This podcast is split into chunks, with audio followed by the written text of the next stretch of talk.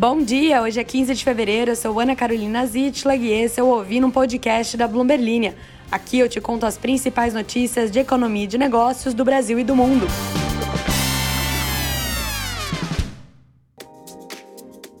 Bom dia, bom dia, queridas e queridos ouvintes. Bem-vindos a mais um episódio. Agora, nesta quinta-feira, oficialmente o ano de 2024 começou. Não há mais desculpas. Estamos no período em vou fazer depois do carnaval ele chegou. Agora é o período em que você vai fazer as coisas. Como, por exemplo, se a sua resolução de ano novo, por algum motivo que, assim, me foge completamente a razão, você prometeu que ficaria mais atualizado no mundo das notícias, bem-vindo ao seu podcast perfeito para isso. Aqui a gente se diverte, além de tudo, de tudo mais, além de aprender e de escutar muito caminhão nessa rua barulhenta. É a quinta vez que eu tô tentando gravar esse podcast, não consigo só para, passa caminhão para cima e para baixo que coisa, vou continuar. E vai ficar de trilha sonora, de caminhão passando na rua. E para você achar que você que tá dentro do ônibus, você não saber se é o podcast, se é a rua, se tem um caminhão aí fazendo um, um racha com o seu ônibus. Enfim, hoje, como prometido, ontem focamos aí em bastante notícias dos Estados Unidos, afinal de contas, estávamos presos no nosso querido mundo fantasioso do carnaval e todo mundo sabe que nada acontece durante o carnaval. Claro que acontece, só não. Nós jornalistas estamos todos na Sapucaí ou em outras escola, é, avenidas do samba espalhadas pelo Brasil, e aí a gente não tem tempo de noticiar outras coisas e também não tem espaço nas homes dos sites. Mas agora passou a quarta-feira, então aconteceram coisas, né? Então eu vou falar aqui do Brasil. Claro que eu estou brincando, perdoem meus colegas jornalistas. Primeira notícia: Petrobras mira acordo com o Mubadala por refinaria no primeiro semestre. Mubadala, o Fundo Soberano de Abu Dhabi. Se você é um ouvinte assíduo do podcast, você já sabe de Core Salteado, que é um fundo soberano. Se você não sabe, você vai dar audiência para os episódios anteriores e você vai escutar. Também vamos falar sobre como o Airbnb. E aí você fala, peraí, mas a gente não é focar no Brasil, o Airbnb é uma empresa americana. Pois muito que bem, o Airbnb vê reservas dobrarem no Brasil e um aumento de demanda na América Latina.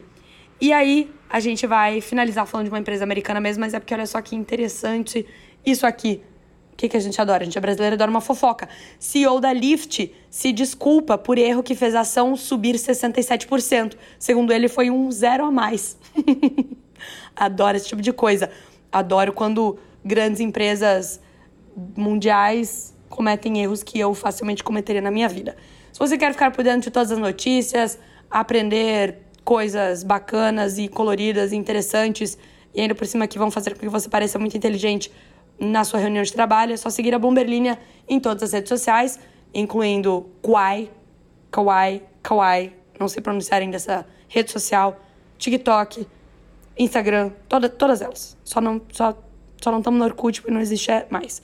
Também você pode seguir nosso canal lá no Zap Zap, tem o um canal da Bloomberg e você pode ficar feliz porque agora vai começar o podcast. Vamos às notícias.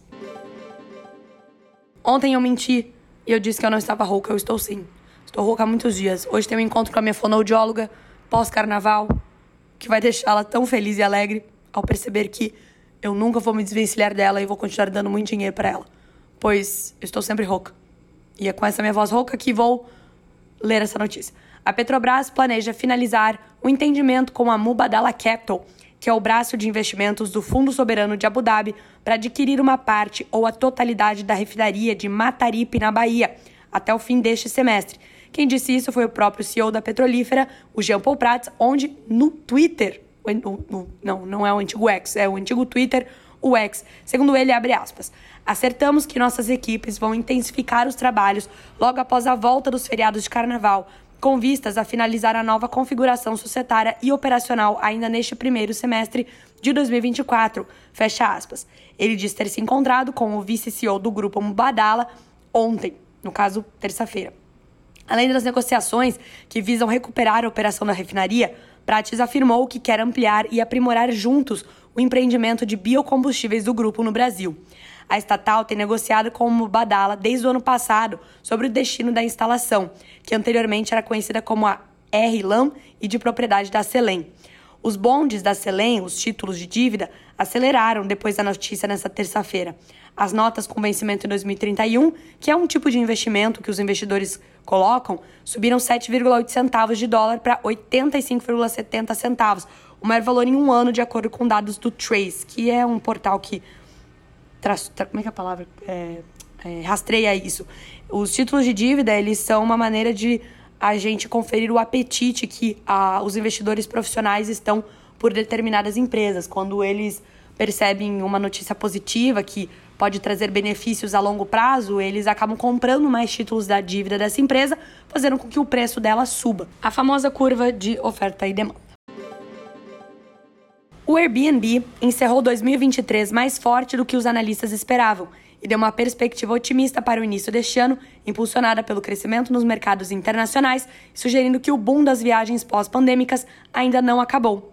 A projeção é que a receita para os três meses até março seja de 2,03 bilhões de dólares a 2,07 bilhões de dólares, superando a estimativa média dos analistas.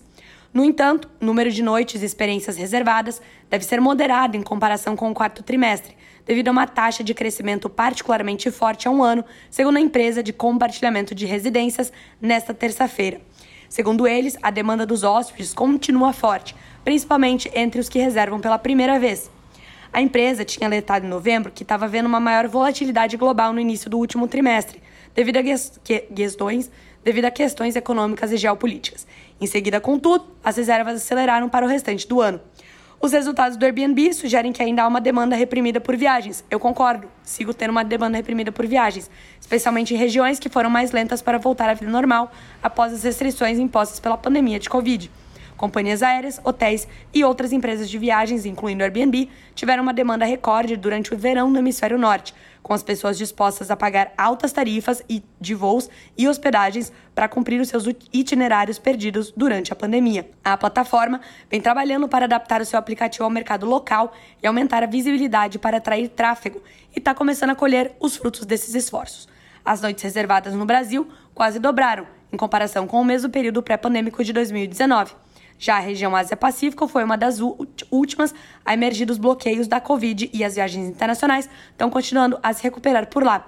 As noites e experiências reservadas aumentaram 22% na região em relação ao anterior, e a América Latina teve um crescimento semelhante, impulsionado em boa parte por mim. O Airbnb abriu capital em 2020 e também anunciou agora um novo programa de recompra de ações para recomprar até 6 bilhões de dólares de papéis da empresa. Se você escutou o podcast, eu imagino que na sexta ou na quinta-feira da semana passada, você sabe porque uma empresa recompra ações. Lembrei agora, foi na sexta-feira. Eu estava quase carnavalizando.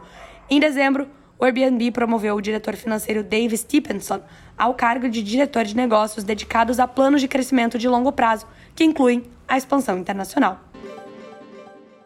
E agora o tipo de coisa que eu mais adoro noticiar ou ler sobre na minha vida e talvez seja por isso que eu trabalhe com notícias de economia, que é erros que eu poderia ter cometido, mas que foram cometidos em grandes empresas e que faz com que tudo que eu faça de errado pareça menos errado. Talvez seja uma questão para levar para terapia. O CEO da Lyft, David Rischer, fez um pedido de desculpas depois de um erro de digitação inflar inadvertidamente a perspectiva de lucros da empresa na terça-feira, fazendo as ações dispararem momentaneamente. Segundo ele, em uma entrevista à Bloomberg TV na quarta-feira, abre aspas, em primeiro lugar, a culpa é minha, fecha aspas. Ele assumiu a culpa por um erro de digitação em um comunicado de imprensa divulgado na véspera, que projetava erroneamente que uma medida de margem de lucros expandiria em 500 pontos base, ou 5 pontos percentuais. Na realidade, a Lyft espera que as margens cresçam 0,5 pontos percentuais. Ponto percentual. Foi um erro grave, segundo ele. Foi um zero a mais em um comunicado de imprensa. O erro de digitação, que apareceu em vários documentos da empresa na terça-feira, ajudou a impulsionar uma alta de 67% nas ações da Lyft na negociação pós-mercado. Segundo ele, o erro foi grave, mas não deveria tirar o mérito do desempenho financeiro arrasador da companhia. A Lyft é uma concorrente da Uber. A empresa, meu Deus, além de um ônibus, passaram foliões na minha rua agora. Afinal de contas, ainda estamos na semana do carnaval. A empresa Lyft não empresa Carnaval, informou que as vendas brutas saltaram 17% no quarto trimestre em relação ao ano anterior. O Richer, o CEO, disse que a sua equipe na Lyft estava levando o erro muito a sério e observou que foi corrigido dentro de segundos após ser encontrado. Porém, em uma teleconferência com analistas para discutir os resultados trimestrais, os executivos da Lyft não mencionaram imediatamente o erro em suas observações iniciais. A diretora financeira da empresa, a Erin Brewer, apenas começou a se referir à perspectiva da empresa para uma expansão de 50 pontos base. Foi só mais tarde, na teleconferência, quando um analista apontou a discrepância, que ela reconheceu que a sua perspectiva era, na verdade, uma correção do comunicado da imprensa. Hoje eu também recebi um e-mail com uma comunicação de imprensa que falava alguma coisa sobre a Kate Perry. Logo em seguida, veio uma errata desse comunicado à imprensa e eu fiquei tentando entender por que, que erro era esse.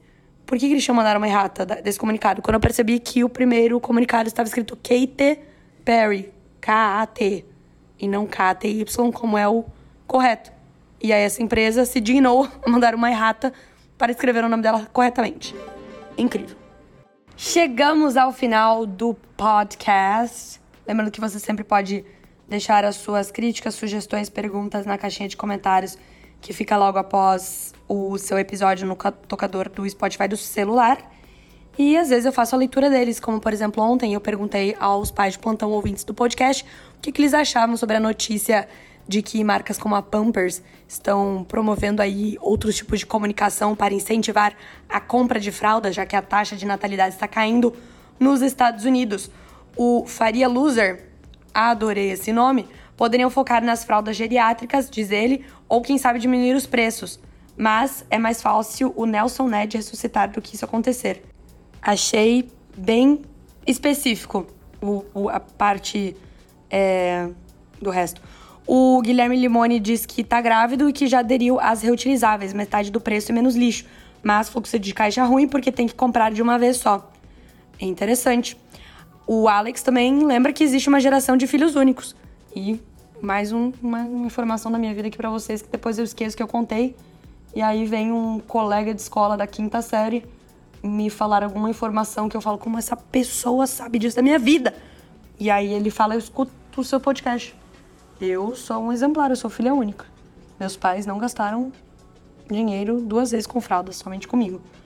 E o Felipe disse que é, fralda está caro demais. Dois meses depois do desfraude do filho dele, ele conseguiu comprar um carro, coincidência real. Caraca. O Lucas disse que ficou surpreso porque eu voltei com voz.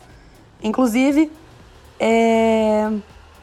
E o outro Felipe disse que tá orgulhoso que eu fiz vários exercícios. E a Aline disse: sou mãe e já tinha pensado nessa queda nas vendas de fraldas. Eu tenho uma filha e ela usou fraldas ecológicas desde o nascimento. O custo é absurdamente menor, além de ser ótimo para o meio ambiente.